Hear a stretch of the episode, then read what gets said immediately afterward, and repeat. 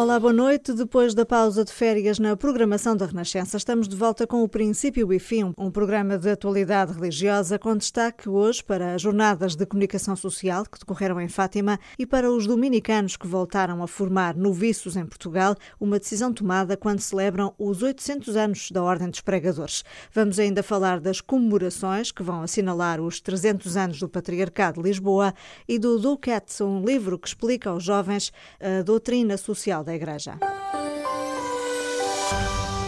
Jornalistas e responsáveis pela comunicação de várias dioceses estiveram reunidos em Fátima às Jornadas Nacionais da Comunicação Social.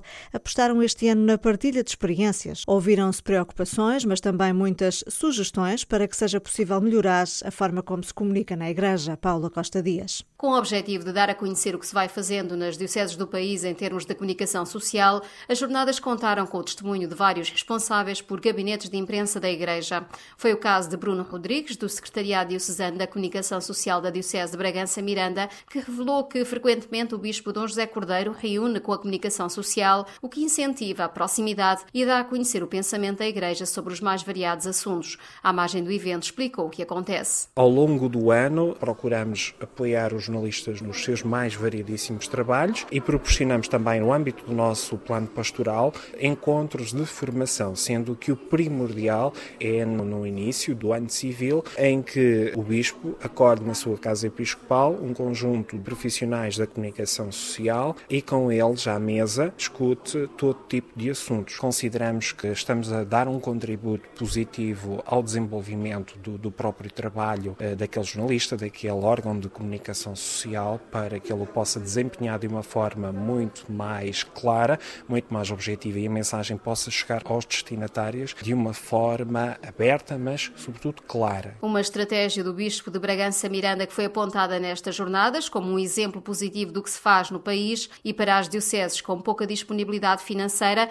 surgiu a proposta de apostar só no digital. Jorge Ferreira, diretor adjunto do Correio do Voga, deu o caso deste jornal, que ficaria mais barato se se limitasse à versão online. À margem do evento, explicou porquê. Embora seja um jornal relativamente barato, porque tem poucos recursos humanos, tem uma estrutura muito leve, aquilo que os assinantes pagam de assinatura não cobre a totalidade da impressão e da expedição por correios. Isto é, o jornal é deficitário e aquilo que eu pergunto, que acho que todas as sedes têm que perguntar, e que não valerá a pena, por exemplo, ter eh, um jornal apenas online, com a mesma equipa a fazê-lo, mas sem custos de expedição, sem custos de impressão. Podia chegar a muito mais gente se estivesse online e se fosse também distribuído por e-mail ou por PDF ou quer que seja. Depois de conhecidos estes e outros exemplos, tentou-se nestas jornadas lançar ideias para a construção construção de um plano de comunicação na Igreja Católica em Portugal, Fernando Ilharco, professor da Universidade Católica, explicou que neste mundo dominado pelo digital, a Igreja tem de saber tirar partido das tecnologias de informação para poder acompanhar o ritmo, pois a estimulação é constante e o desafio é captar a atenção das pessoas. O grande desafio é esse, captar a atenção. Como é que hoje em dia se capta a atenção das pessoas? Já não é nem o conhecimento, nem os recursos financeiros, nem os recursos tecnológicos, nem a capacidade de trabalho. O recurso mais escasso hoje em dia é a atenção das pessoas. Nós podemos planear para isso, claro, podemos e devemos, mas temos também que estar atentos a todas as oportunidades que temos para captar a atenção das pessoas. Há por isso que apostar nas histórias, são elas que facilmente captam a atenção. A gestão da crise é também basilar. A Igreja tem de estar preparada para responder em situação de crise e não deve tratar os média como adversários.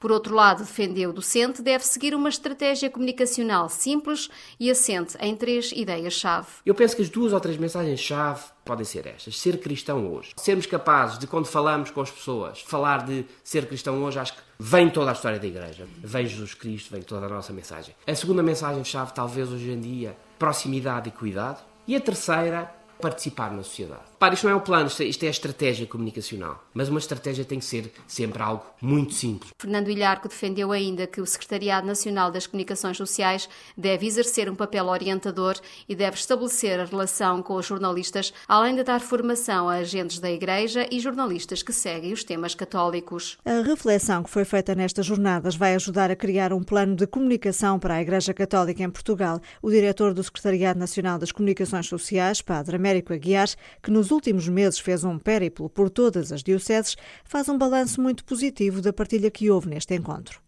As expectativas foram todas ultrapassadas. O balanço é muito positivo, foi muito bom termos-nos ouvido uns aos outros. Ficámos todos a ter aquela percepção que eu tinha tido ao fazer a visita a todas as dioceses, uma uhum. a uma. Agora temos muito pela frente, porque, aliás, a Ângela também ouviu, eh, o rol dos pedidos, das partilhas, dos desejos, das expectativas é de facto extenso. E houve que... de facto partilha de experiências, dos projetos que já existem, houve partilha de preocupações, houve quem acentuasse a necessidade de mais proximidade, mais profissionalismo, de mais formação para esta comunicação da Igreja funcionar melhor. E eu gostava de saber a sua opinião em relação ao desafio que foi deixado pelo Bispo de Vila Real, que não tem um gabinete de imprensa, propôs agrupar algumas dioceses em que houvesse um trabalho conjunto, aproveitando os meios que umas têm e outros não. Como é que vê e, é essa assim, sugestão? Eu vejo muito positivamente. Aliás, o Sr. Dom Amando Tomás eh, fez uma, uma, intervenção muito assertiva, como lhe é próprio, aliás, uhum. uh, e dando esse exemplo do Tribunal Interdiocesano, que agrupa, penso que Vila Real, Lamego e Viseu, não sei se estou a dizer certo. A mim não me repugna absolutamente nada que noutras áreas, como na área da comunicação, também haja um trabalho deste género. Eh, agora, o que é preciso é sincronizar três ou quatro ou dois senhores bispos nas suas dioceses que queiram, de facto, avançar para essa, essa situação. E eu penso que o que o Sr. Dom Amândio diz é o que nós estamos a dizer na escala nacional. Temos os meios, os recursos humanos, o bem-fazer das 20, tudo junto, acho que nos permite fazer um trabalho magnífico naquilo que é o anúncio de Jesus Cristo. E temos a obrigação de ir em auxílio daqueles que não tenham essas capacidades. É também um desafio de solidário daquilo que são as outras dioceses e daquilo que é o serviço do Secretariado Nacional das Comunicações Sociais. E os meios existem. Eh, nós precisamos é de encontrar o tal trabalho em rede, o tal trabalho sincronizado, e esse trabalho, essa ideia, eh, pode ser muito replicada em tantas e tantas circunstâncias da área pastoral e, de modo especial, nesta da comunicação. Agora, o que é que segue depois desta reflexão? Ora, fizemos o percurso pelas dioceses, ouvimos uns aos outros agora nas jornadas, recolhemos o, o, as chegas profissionais e académicas especialistas. Agora vamos fazer um bocadinho de reflexão para assimilarmos as coisas e vamos, eh, combinamos isso com os responsáveis diocesanos, dentro de dias vamos, digamos, pegar num resumo tudo isto e partilhar com os colegas, de maneira a que ainda seja possível enriquecer mais o resultado final uh, desta, desta reflexão que estamos a fazer. De maneira a que o passo seguinte depois seja o que já partilhámos aqui, que tem a ver com a elaboração de um documento que possa ter eh, coisas muito práticas e que possa ser avaliado e refletido pelos senhores bispos na reunião plenária do mês de novembro próximo. E um dos participantes nestas jornadas foi o padre José Maria Gil Tamayo, que interveio na conferência Ideias e Ações para um Plano de Comunicação na Igreja Católica em Portugal. Em entrevista à Renascença, o secretário e porta-voz da Conferência Episcopal Espanhola fala da importância que a comunicação tem para a Igreja, que não deve ver os jornalistas como inimigos. Considera imperativo a Igreja ter meios de comunicação social próprios, mas diz também que não devem ser apenas esses a dar atenção à área da religião, porque a dimensão religiosa faz parte da vida das pessoas. Se os médios dão eh, una imagen de la realidad de lo que ocurre en la sociedad, hay un componente de la sociedad que no pueden olvidar. Hay una corriente eh, de inspiración laicista que dice que la religión es un hecho privado. Oiga, es un hecho privado, pero con repercusión en la vida social. No se entendería la historia ni el arte de Portugal ni de España sin la religión católica ni nuestra historia en general, ni nuestra manera de pensar, de entender la muerte, entender el amor, entender la familia. Luego yo no puedo olvidarme, si quiero informar de manera completa y veraz, no puedo olvidarme de la dimensión religiosa. Luego tengo que buscar un lugar para Dios en las páginas de los periódicos y en los espacios informativos. Pero la Iglesia no puede estar solo cuando hay una acusación a un sacerdote. La Iglesia cuando está hay polémica. cuando hay polémica. Hay muchas Madres Teresas de Calcuta en nuestras parroquias, en nuestras comunidades cristianas. Y es ahí a lo que hay que hacer reflejar el esfuerzo por darlo a conocer e o periodista por acercarse a essas histórias. Este responsável comenta ainda a situação política em Espanha, que continua sem governo, e garante que os espanhóis reconhecem que só o apoio das instituições da Igreja minorou os efeitos da crise económica. É uma entrevista que pode ler na íntegra no site da Renascença em rr.sapo.pt.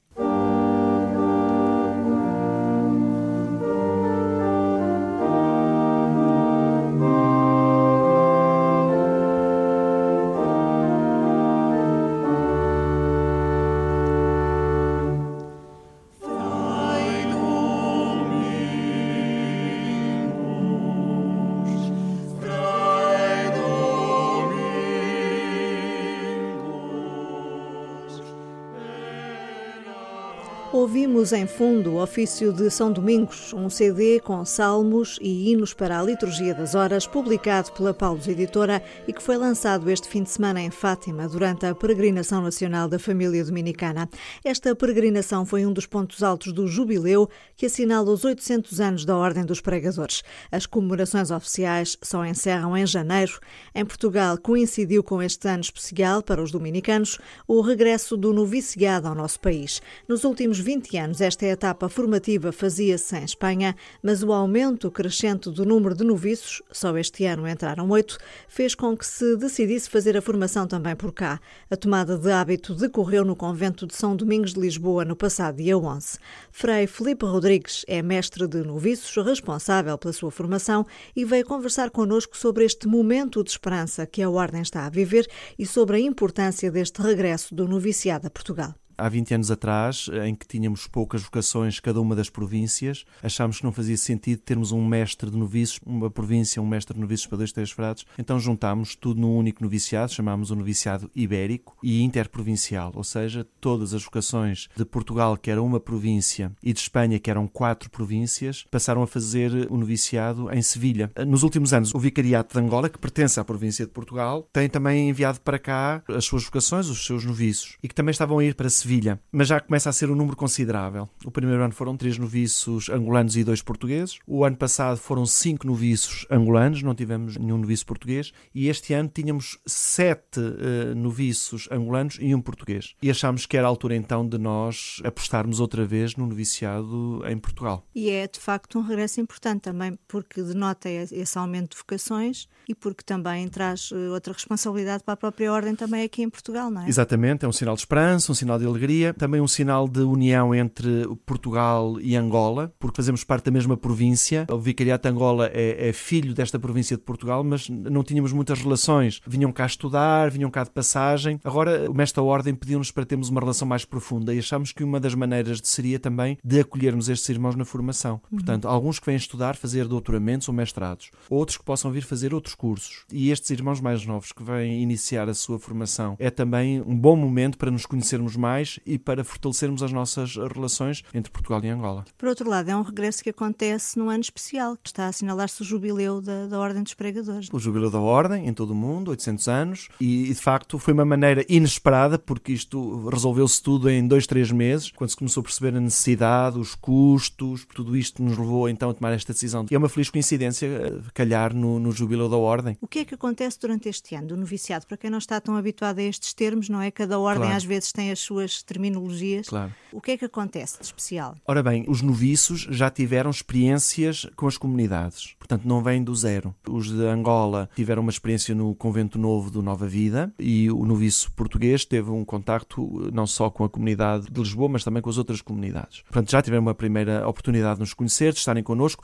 e de nós também os conhecermos. Depois de terem passado por alguns exames médicos, de psicologia, também dentro da ordem o exame de admissão, eles então são admitidos ao noviciado. O noviciado é um ano nos dominicanos. O direito canónico diz que pode ser até dois anos, mas entre nós dominicanos é um ano completo em que eles são iniciados não só no espírito da ordem, no carisma da ordem, mas também da própria vida religiosa. Nós uh, dizemos que é um ano de prova, não quer dizer um ano de sofrimento. O ano de prova é que vão provar a vocação, vão ver se de facto é isto que eles querem para eles. No dia da tomada de hábito, que aconteceu no passado dia 11, o provincial dizia-lhes que este ano de noviciado era uma maneira deles viverem como nós e de nós vermos como é que eles vivem à nossa maneira. Vão ser introduzidos na, na leitura da palavra de Deus, na Bíblia, formação humana, a liturgia, a oração, silêncio, pregação, carisma dominicano, história da ordem. Portanto, é um ano de estudos mais internos e é o único ano da nossa vida em que nós fazemos isto como obrigação, não é? Embora nós pregadores tenhamos o dever do estudo toda a vida. Mas este é um ano então em que tem um mestre, um irmão mais velho que os acompanha e que lhes vai passando estes conhecimentos para que eles depois venham a ser uh, pregadores. O noviciado não é uma vinculação à ordem, ainda não têm votos, ainda não estão vinculados à ordem, é um ano de experiências,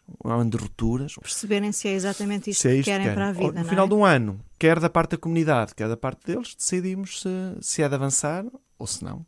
Os noviços nos anos anteriores que têm surgido têm ficado? Têm ficado, graças a Deus. Não tivemos nenhuma, nenhuma desistência. Uh, graças a Deus da parte da ordem, porque precisamos de facto de vocações, mas graças a Deus porque o discernimento foi bem feito. No convento aqui em Lisboa, que agora os acolhe, a vida também deve ter mudado, não é? Virem de repente mais oito habitantes para a comunidade, como, como é que tem sido? De 14, mais 8, 22, mais os, os irmãos que vão passando por Lisboa, de facto há aqui uma mudança bastante grande. A casa ganha mais vida, até para a nossa própria vida comunitária. Estes mais novos vem-nos aqui quebrar um bocado as rotinas.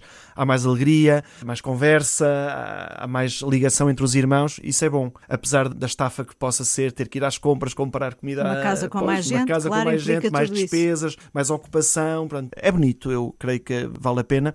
E, e como dizia há pouco, porque isto é importante, eh, falou-se do, do, mestre de noviços, mas não é só o mestre de noviços. O, o convento que acolhe o noviciado é uma casa de formação todos os irmãos, portanto, os 14 irmãos, estamos implicados na formação uh, destes mais novos. A começar pelo exemplo que cada um tem que dar. Cada Como um... nas famílias a sério, Como não é? Cada elemento tem as suas coisas e as suas funções, a transmitir exatamente. aos mais novos. Portanto, uhum. todos nós temos uma responsabilidade. Às vezes há uma certa. Pode haver uma certa. É um que toma conta deles todos. Não, somos todos que tomamos conta dos mais novos. Obviamente, o mestre de noviços tem aqui uma função de animador, de coordenador uh, e de uma relação mais próxima com eles, até numa dimensão mais espiritual, mas toda a comunidade está, está implicada neste processo de formação. Portanto, uhum. é bom até para isso, porque antes de os acolhermos fizemos uma grande revisão de vida na nossa comunidade, preparámos o nosso projeto comunitário em função de acolhimento destes irmãos mais novos, temos um modo de vida agora mais intenso a nível de oração, de presença, o que é bom, fez-nos voltar a pensar um bocadinho na nossa vida e na nossa missão. Ah, os dominicanos são a ordem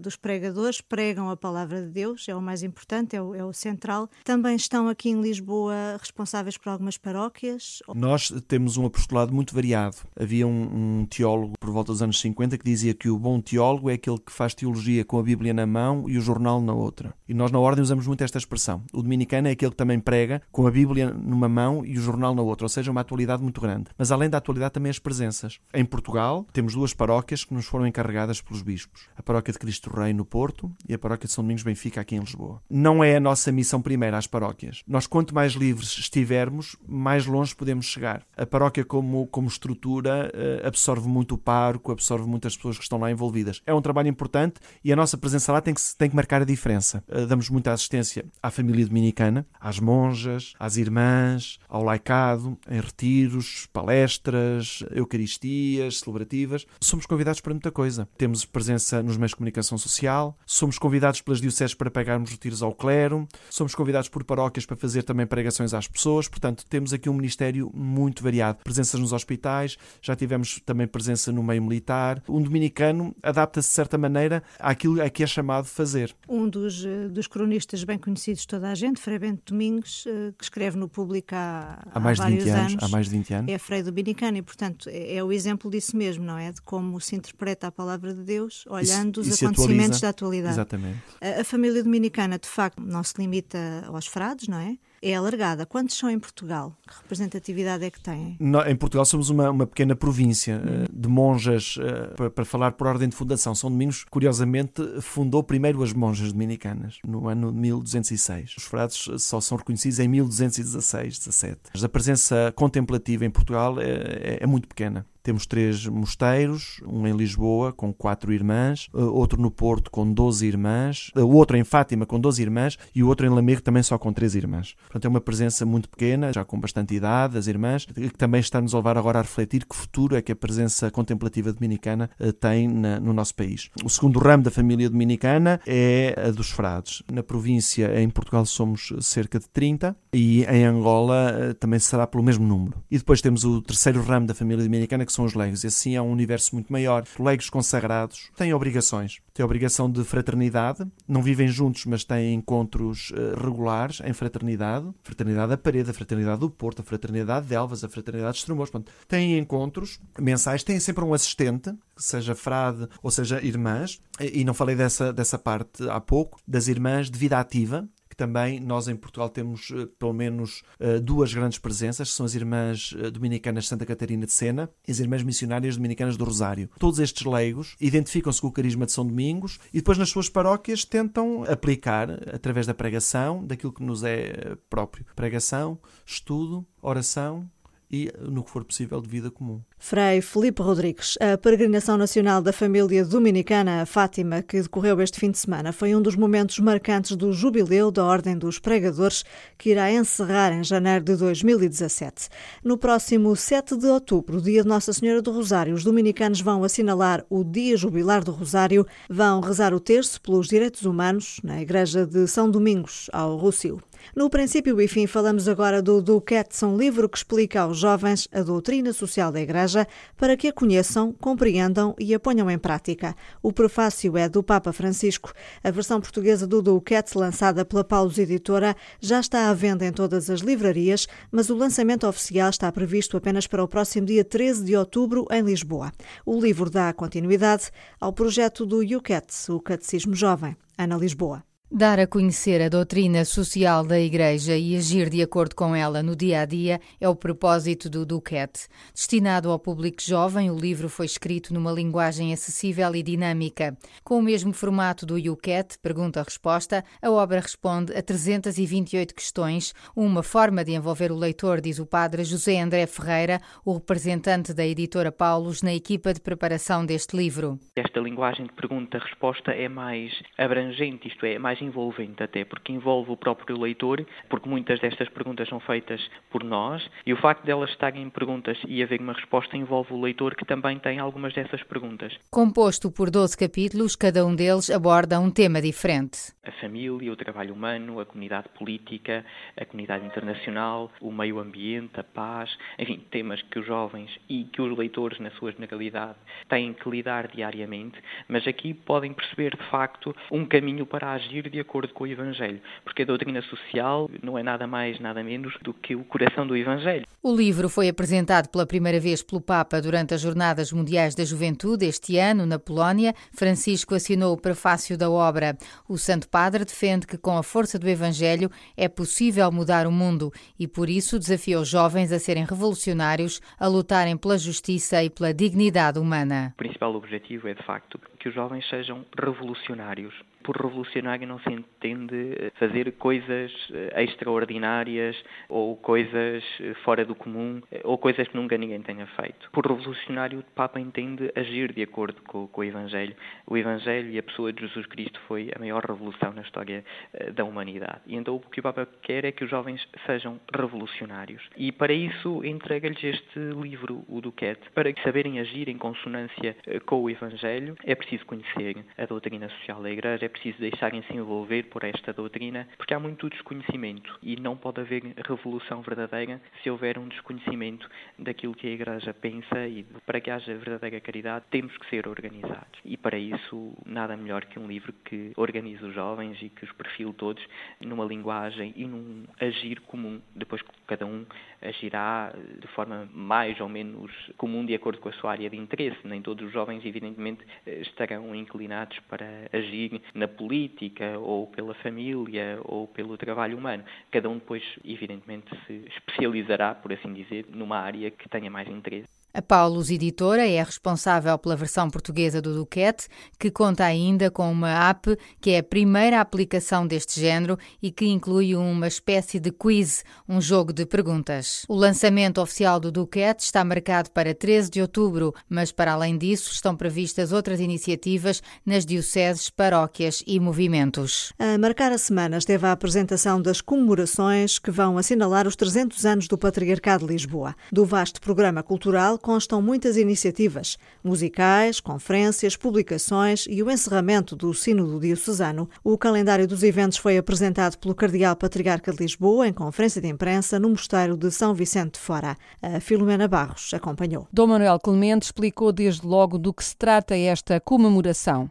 Aproxima-se uma data que, que, tem bastante significado na vida desta porção da Igreja aqui em torno de Lisboa, que é a data de 7 de novembro de 1716. Foi nessa altura que o, que o Papa de então, o Papa Clemente XI, deu o título de patriarcal à Capela Real, que era nessa altura ali no, no Passo da Ribeira, que caiu depois com o terremoto. Essa qualificação que foi dada, antes de mais, à Capela Real, depois estendeu-se ao conjunto da Diocese, que a partir de 1740 se chama toda ela patriarcado. Foi uma concessão inédita, justificada na altura com o zelo missionário dos reis portugueses. Dom Manuel Clemente sublinha, no entanto, que isto não significa que a Diocese de Lisboa seja mais do que as outras dioceses. Porque muitas vezes ainda se julga o Patriarca de Lisboa, que é o chefe da Igreja Portuguesa, não é chefe de coisa nenhuma, é o servidor da Igreja de Lisboa, ponto final e parágrafo, e com os outros 19 bispos diocesanos e mais os bispos auxiliares e os bispos coadjutores, servimos estas 20 dioceses, que se integram numa grande comunhão eh, com as dioceses católicas do mundo inteiro, em torno do sucessor de Pedro, bispo de Roma. E 300 anos depois, o Cardeal Patriarca considera que há preocupações que se mantêm. As cartas pastorais que vão ser publicadas mostram isso mesmo. É uma notável série de documentos de três séculos de vida da Igreja em Lisboa, mas que eh, aqui espelha realidades que não eram só de Lisboa. Por exemplo, a problemática já desde o século XVIII da transmissão da fé e da vida católica entre as gerações. Muitas vezes eh, diz que é hoje o grande problema, como é que as gerações católicas conseguem ou não conseguem transmitir às novas gerações. É muito interessante ver, por exemplo, e sublinho isto, na, nesta publicação de cartas pastorais, como isto já é uma preocupação desde o século XVIII. E é disso que se trata, de comemorar os três séculos de história do patriarcado, do século XVIII até aos nossos dias. O programa das comemorações começa a 15 de outubro, com o primeiro encontro dos núcleos de estudantes católicos. A 5 de novembro decorre o Congresso das Associações de Profissionais Católicos, que vai estar aberto a quem quiser participar. Entre 18 e 20 de novembro vai ser apresentado um musical no Teatro Tivoli. A 24 e 25 de novembro será um concerto musical no Teatro Nacional de São Carlos. De 30 de novembro a 4 de dezembro decorre a Assembleia Sinodal, que encerra o Sínodo Diocesano iniciado em 2014. Neste encontro vão participar 137 convidados do clero, religiosos e leigos que irão elaborar o documento final. O programa inclui ainda a publicação de um livro sobre bispos e arcebispos de Lisboa, no dia 20 de janeiro do próximo ano, e em data a anunciar serão também publicadas as cartas pastorais dos patriarcas e estará patente uma exposição no Museu do Mosteiro de São Vicente de Fora. Do vasto programa cultural consta, como ouvimos, um musical. As audições começaram a ser feitas este domingo no Auditório da Renascença. Este foi o princípio e fim de 25 de setembro, um programa com edição e apresentação de Angela Roque. Boa noite e boa semana.